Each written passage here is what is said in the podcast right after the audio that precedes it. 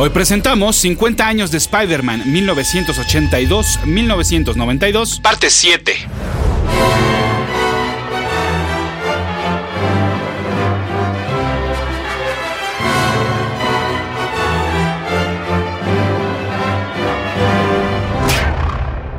Escuchas. Escuchas un podcast de Dixo. Escuchas a Capitán Pada y sus monitos. Cómics y fantasía con Héctor Padilla. Por Dixo. La productora de podcast más importante en habla hispana. Mi correo electrónico es el mail de pada.dixo.com. Esto es todo seguidito, el mail de pada.dixo.com. Y mi Twitter es arroba ese auto para que ustedes sigan a ese auto. Todo de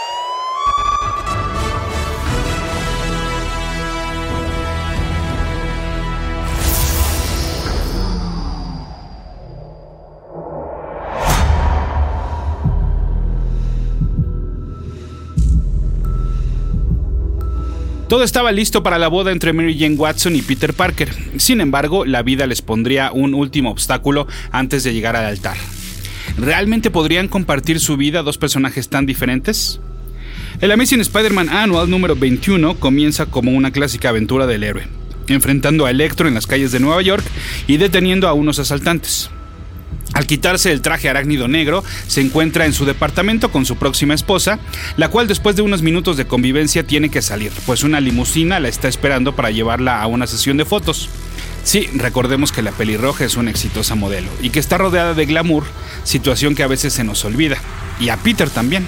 Él comienza a cuestionarse si podrá darle a MJ la vida que merece, cuando en realidad pues Peter siempre ha tenido problemas de dinero y su trabajo como fotógrafo pues apenas si le alcanza para una persona. Y es precisamente al edificio del diario El Clarín su siguiente parada. Ahí el personal lo sorprende con un pequeño convivio a manera de despedida de soltero y entre todos le entregan un cheque como regalo de bodas. Jameson, como pocas veces lo hemos visto, le da un consejo a Peter, que para casarse hay que estar seguro de querer hacerlo. A los pocos minutos regresa a ser el Jonah de siempre, pidiéndole a su asistente que por favor eh, pues tome el nombre de todos los que ahí asistieron porque lo que costó el convivio pues se lo van a descontar de, pues, de su salario. Con ese dinero con el que le regalan, Peter ahora sí compra un anillo y se lo entrega de una manera muy arácnida, colgado del techo de su departamento. Pero nuevamente los enamorados deben de separarse, pues ahora Mary Jane tiene cita con el diseñador Will Smith para ver lo de su vestido. Mientras estaba comiendo con Pete, recibió una llamada de un tal Bruce, un tipo que quería convencerla de no casarse. Al salir del edificio, un hombre le traía un mensaje y algunos regalos de Bruce, un Ferrari y unos boletos para Francia. El joven Parker pues llegó a casa de su tía para refugiarse un momento en los recuerdos que le traía el lugar, desde su infancia con sus tíos hasta su origen como Spider-Man y bueno pues claro, la muerte de Gwen Stacy.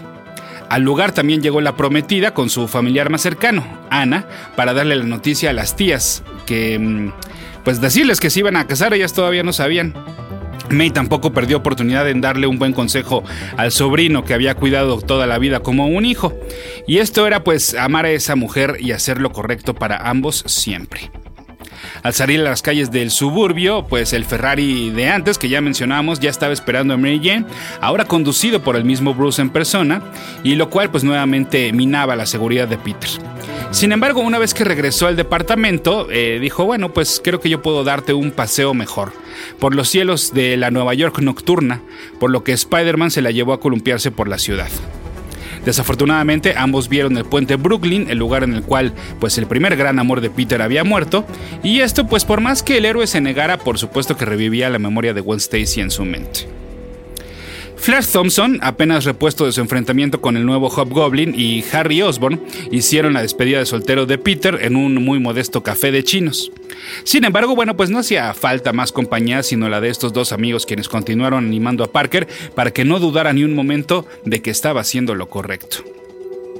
La despedida de Mary Jane fue totalmente lo contrario, en un club nocturno muy exclusivo, con gente famosa por todos lados. En plena fiesta llegó otra tentadora oferta de Bruce, alcanzarlo en Francia en el Concorde que salía a las 4 de la mañana.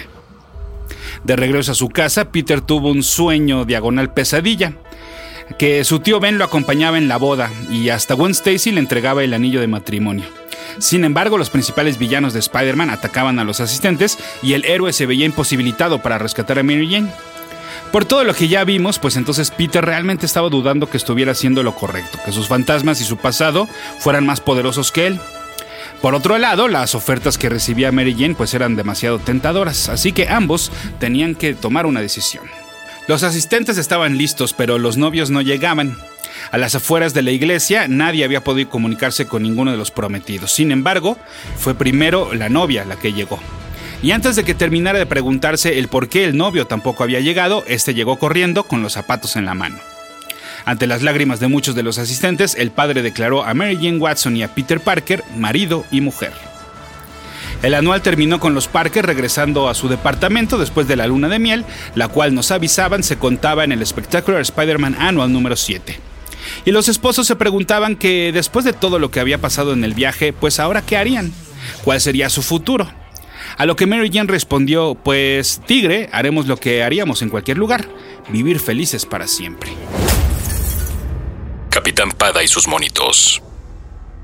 En los créditos de la Amazing Spider-Man Annual número 21 aparece Jim Shooter como encargado del plot y como editor en jefe, David Michelini como escritor y Paul Ryan como dibujante.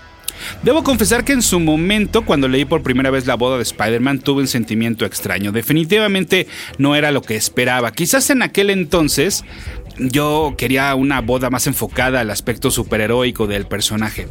Más como lo que se insinuaba en la portada con una gran pelea entre buenos y malos. Más como la boda de Reed Richards y su Storm, pues. Además, me extrañaba que no hubieran puesto a uno de los dibujantes regulares de las series del Hombre Araña. O sea, bueno, me hubiera encantado que este número fuera dibujado completamente por John Romita Papá, por ejemplo. Y no, no es nada contra Paul Ryan, quien lo hizo bien, pero todavía estaba algo lejos de la excelencia que llegaría a alcanzar con los años. A la distancia, pues valoro que nos hubieran entregado una boda que se enfocó en los personajes protagonistas y que hasta cierto punto se dejara a un lado al superhéroe. Ahora comprendemos que el amor que se tiene en Peter y Mary Jane pues radica precisamente en el punto de encuentro que existe entre sus diferencias. Eso, y además que si quería ver acción, pues esa sí, la, sí que la iba a encontrar en la luna de miel. Capitán Pada y sus monitos. Fue en agosto del mismo 1987 cuando salió el Peter Parker The Spectacular Spider-Man Annual número 7, con el guion de James C. Owsley y los dibujos de Alan Cooperberg. La portada también fue realizada por John Romita Sr. y mostraba a El Puma rompiendo la otra portada del dibujante, la que había eh, servido para el número de la boda. Además, hay un cambio significativo con respecto al ejemplar mencionado y este. Para estas alturas, el editor en jefe ya era Tom DeFalco, ocupando el lugar de Jim Shooter. O sea, hubo el cambio ocurrió justamente de un mes para otro. Y esto se los menciono porque sería importante en unos momentos más. Bueno, pues Mary Jane había rechazado las ofertas de Bruce, como ya nos dimos cuenta, pero aún así este le permitió conservar los boletos para viajar a Francia como pues ya como regalo de bodas, ¿no? Así entonces el matrimonio disfrutaría de unos días de descanso en Cassis, una villa al sur del país europeo. Ahí disfrutaron de varios lujos. Eh, bueno, la, villa estaba bien padre, cenaron en restaurantes de lujo y se encontraron a muchos amigos y amigas socialite de Mary Jane. Pero también había uno de Peter, bueno, o más bien un conocido, tanto así como amigo no. Se trataba de, pues, Thomas Fireheart, el Puma, quien ya habíamos visto en portada. La tribu de este personaje le había encomendado pagar la deuda de honor que éste tenía con el hombre araña, quien lo había ayudado a enfrentarse al Beyonder durante las Guerras Secretas 2, como ustedes recordarán. Y entonces no solo les trajo regalos de boda, sino también dos ofertas de trabajo. A Peter Parker hacerlo parte de un equipo al lado de los más grandes científicos y a Spider-Man acompañarlo en las misiones que realizaría como el Puma. Nuestro héroe tenía sus dudas, pues Thomas no era un tipo que inspirara completa confianza, pero aún así, bueno, pues decidió presentarse a la entrevista de trabajo, ahí que ahí iba a ser ahí mismo en Francia, aprovechando la ocasión. La primera misión para Spider-Man sería recuperar unos antiguos huevos de oro denominados los Ova Ignata, para evitar que sus contrabandistas los siguieran moviendo de la ocasión. El Puma se iba a encargar de recuperar uno y Spider-Man el otro. Para esto tuvo que enfrentarse a ninjas, a un guardia fortachón, un sacerdote con pistola y hasta un dron con diferentes armas. A pesar de que Peter no había llevado su traje superheroico a la luna de miel, eh, Thomas se encargó de que su gente le confeccionara uno con todo y lanzatelarañas, pero había un inconveniente, que la telaraña les había quedado muy ácida. Por esta razón, pues mientras este peleaba contra todos estos que les mencionaba, eh, y el huevo iba de un lado a otro como balón de fútbol americano, eh, pues una de estas se les cayó y cuando Spider-Man quiso agarrarlo antes de que se estrellara contra el suelo, pues terminó por arruinarlo al lanzarle telaraña y entonces eh, pues el huevo se disolvió en gran parte. Esto lo hizo enojar bastante, muy frustrado porque se había dado cuenta que realmente quería ese trabajo para darle a Mary Jane la vida a la cual estaba acostumbrada. Pero había algo que desconocía y se dio cuenta hasta que destruyó al dron, que en realidad todo se trataba de una prueba por parte de El Puma, que el traje tenía sensores por todos lados y que el superhéroe estaba siendo sometido sin su consentimiento a diferentes estudios. Una vez que Peter le aventó su traje y sus gadgets, eh, pues eh, Thomas le aclaró que la oferta de trabajo era legítima, pero que primero quería conocer más de él. Peter, bueno, pues obviamente rechazó completamente su oferta y concluyó que sí, le daría la mejor vida a Mary Jane, pero lo haría a su manera y no bajo el mando de alguien con quien no tuviera, pues no hubiera confianza mutua. Antes de terminar el viaje, Thomas nuevamente se apareció frente al matrimonio, aclarando que la mejor manera de terminar con su deuda de honor sería dejar que siguieran con su vida, y que eh, además se comprometía a destruir toda la información que había recopilado de la misión. Así cerraron el trato y así terminó la luna de miel de Peter Parker y Mary Jane Watson Parker. Capitán Pada y sus monitos. Antes de dejar atrás el tema de la boda y el matrimonio de los Parker, quiero adelantarme un poco en el tiempo para no dejar de mencionar dos números que complementan perfecto estas historias. Me refiero a los What If número 20 y 21. El primero, publicado en octubre de 1990, se preguntaba qué hubiera pasado si el hombre araña no se hubiera casado con Mary Jane. Bajo el guion de Danny Fingerod y los lápices de Jim Valentino, la variante que deriva en este universo alterno es que mm, en la pelea de Spider-Man contra Alistair Smiley en Pittsburgh, ustedes recordarán, eh, les platicaba en el podcast pasado, bueno, pues el matarañas lastima de más a la pelirroja, porque nuestro héroe se tarda unos segundos de más en reaccionar. La chica termina en el hospital y pues es ahí donde decide darle el sí al chico. Sin embargo, las dudas de Peter son más extensas en esta versión y sabe que Mary Jane siempre estará en peligro por culpa del enmascarado. Y es en el altar cuando decide que mejor no deberían casarse. Mary Jane termina con el corazón roto y Spider-Man prefiere descargar su furia uniéndose a las misiones de Silver Sable y su Wildpack. Pero además, creyendo que la solución a su situación sentimental es buscando a alguien con quien compartir sus aventuras como superhéroe, pues le manda una carta a la gata negra pidiéndole que regrese. ¿Se acuerdan que Felicia se había alejado después del lío con el forastero? Pues bueno, ella acepta y en una viñeta vemos un guiño a la legendaria primera aparición de Mary pero ahora protagonizada por la misma Black Cat, parada en la puerta y diciendo Face it Tiger, you just hit the jackpot pues eh, retoman su relación, no solo la superheroica, sino también el, romance. Sin embargo, la gata negra es descuidada y es agresiva. Pero aún así, bueno, pues los disfrazados forman una dupla poderosa. Por ejemplo, es gracias a la mujer que Kraven no puede completar su última travesía y Venom es despachado de manera muy sencilla. Spider-Man está contento pese a todo y entonces decide intentarlo una vez más y le pide matrimonio a Felicia. Y esta acepta. Cuando el Clarín publican fotos y artículos sobre el romance entre la gata y el araña, Mary Jane decide buscar a Peter, pero es Felicia quien contesta el teléfono. Y celosa de lo que podría ocurrir en un futuro, pues Black Cat confronta a la señorita Watson y le muestra su anillo de compromiso, advirtiéndole que más le vale que se aleje de Peter para siempre, pues pronto ella se convertiría en la esposa del hombre araña. Lo que la gata no sabía es que alguien estaba muy de cerca observando y escuchando este enfrentamiento. Capitán Pada y sus monitos. El What If eh, número 20 nos mostró una variación de la portada del número de la boda, y lo mismo hizo el número 21, que se preguntaba qué hubiera pasado si Spider-Man se hubiera casado con la gata negra. Era la primera vez que una historia What If se contaba en dos partes. Eh, bueno, en realidad esto ellos lo presumen así, pero es un poco engañoso. Es decir, sí es la primera vez que continúa de un número a otro, pero es cierto que ya antes eh, habían hecho mm, alguna historia y luego números después veíamos eh, cierta continuación de esa historia. Pero bueno, em, en esta, la segunda parte, la, la, conclusión, vimos cómo el sujeto que escuchó hablar a Black Cat con Mary Jane le vendió esta información a el buitre. Y mientras esto ocurría en una parroquia express, Peter Palmer y Felina Harvey se casaron. Así es, su matrimonio tuvo que ser a escondidas y es que de hecho, pues ni siquiera iban a poder vivir en la misma casa debido a la identidad secreta del hombre araña. Y así como el número anterior tuvo su guiño a un momento clásico del héroe, también este pasaje lo es. Y es que no es un secreto que mm, con tanto cómic por escribir en los inicios de la Marvel Age, em, pues a Stan Lee se le confundieran o se equivocara en los nombres de sus personajes. Y entonces fue en el Amazing Spider-Man número 1 cuando en lugar de escribir Peter Parker, escribió Peter Palmer y así salió publicado. Y además no una, sino dos veces.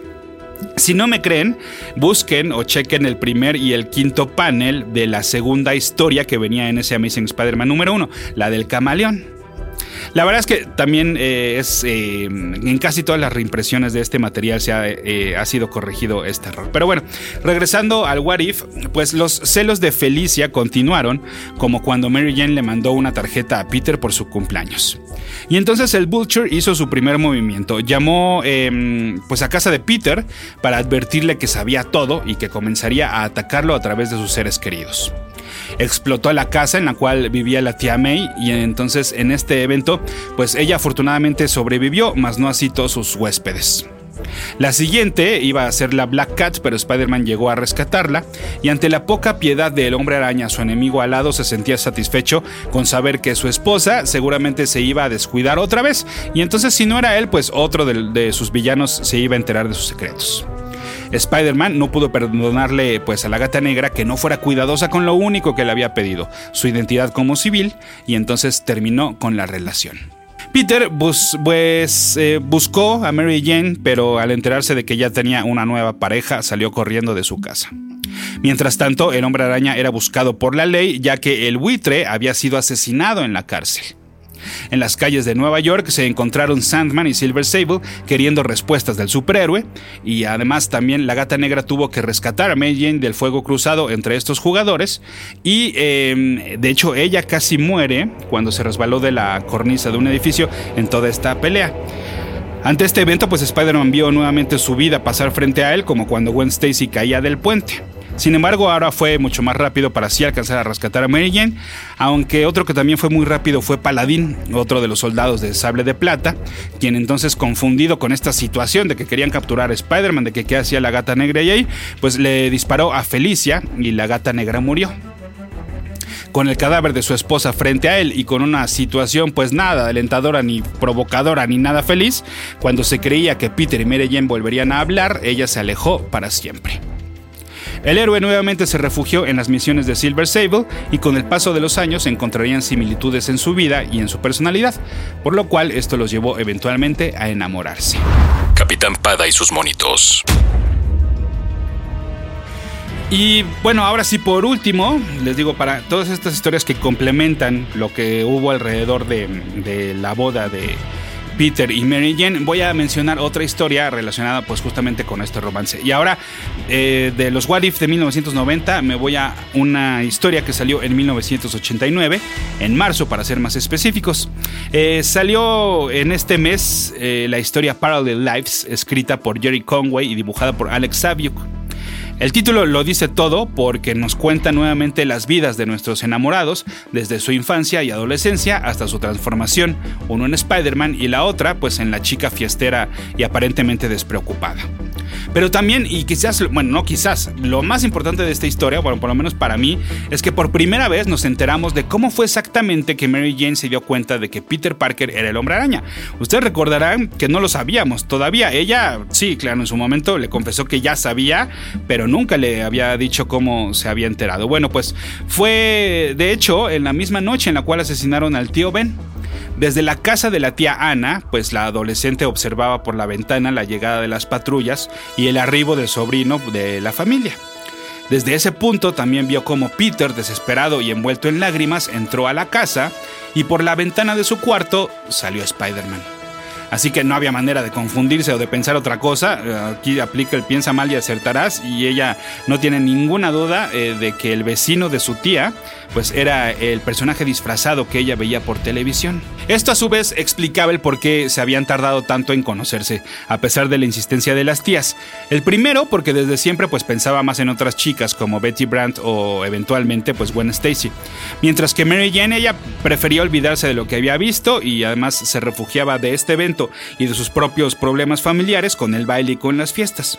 Inclusive eh, estaba un poco rejega porque comparaba el egoísmo de Peter de ocultarse tras una máscara con el egoísmo y la actitud de su padre. Parallel Lives además nos eh, sigue llevando por la historia del hombre araña y añade el origen y las grandes batallas con el Doctor Pulpo hasta llegar al presente en el cual se revisa nuevamente la boda y una primera aventura de casados, en la cual el hombre araña tiene que enfrentarse nuevamente al Doc Ock, quien porta un nuevo disfraz diagonal armadura y que hizo su aparición únicamente en esta historia. Por todo esto, es una de las historias definitivas de la historia entre Peter Parker y Mary Jane, y extrañamente es un poco difícil de conseguir. Eh, en su versión original es eh, eh, más bien, en su versión original todavía sigue siendo muy difícil de conseguir y la historia en sí hasta hace unos años era prácticamente imposible. Algo muy raro debido a que, bueno, pues por lo menos como les digo, la importancia que tiene eh, esta historia de cómo MJ descubrió al arácnido, pues me parece que era para que eh, fuera mucho más accesible y se le hiciera constante referencia.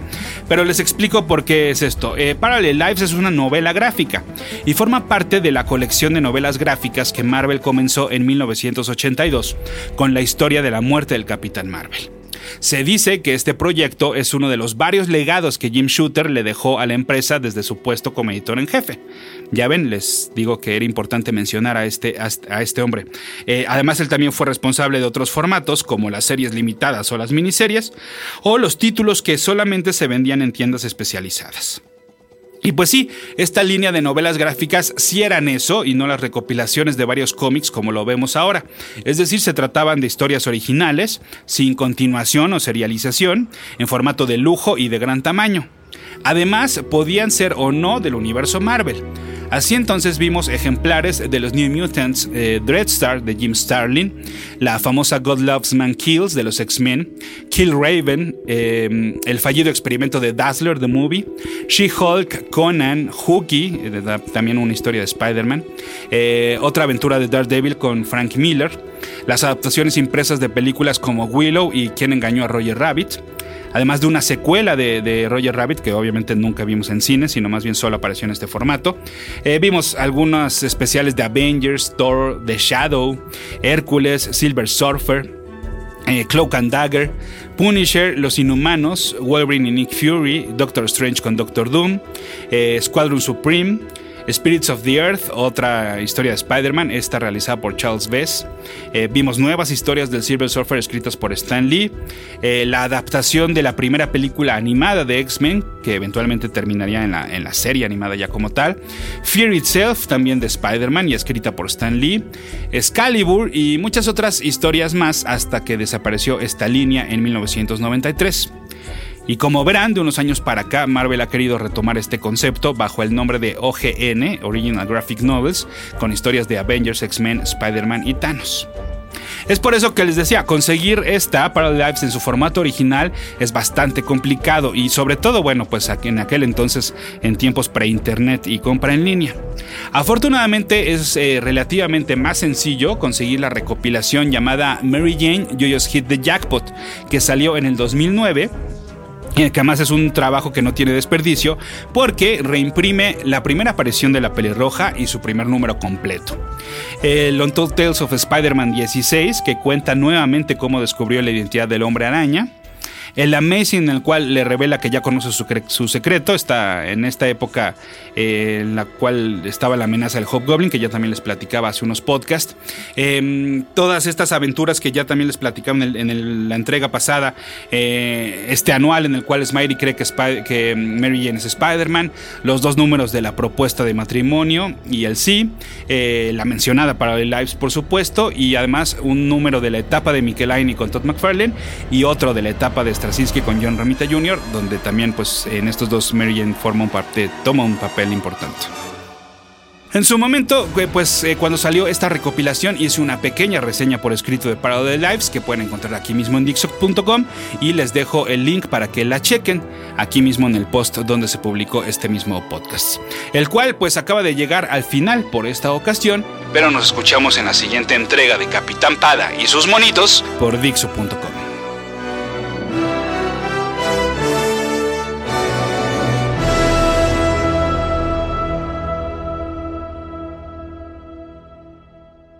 Dixo presentó Capitán Pada y sus monitos.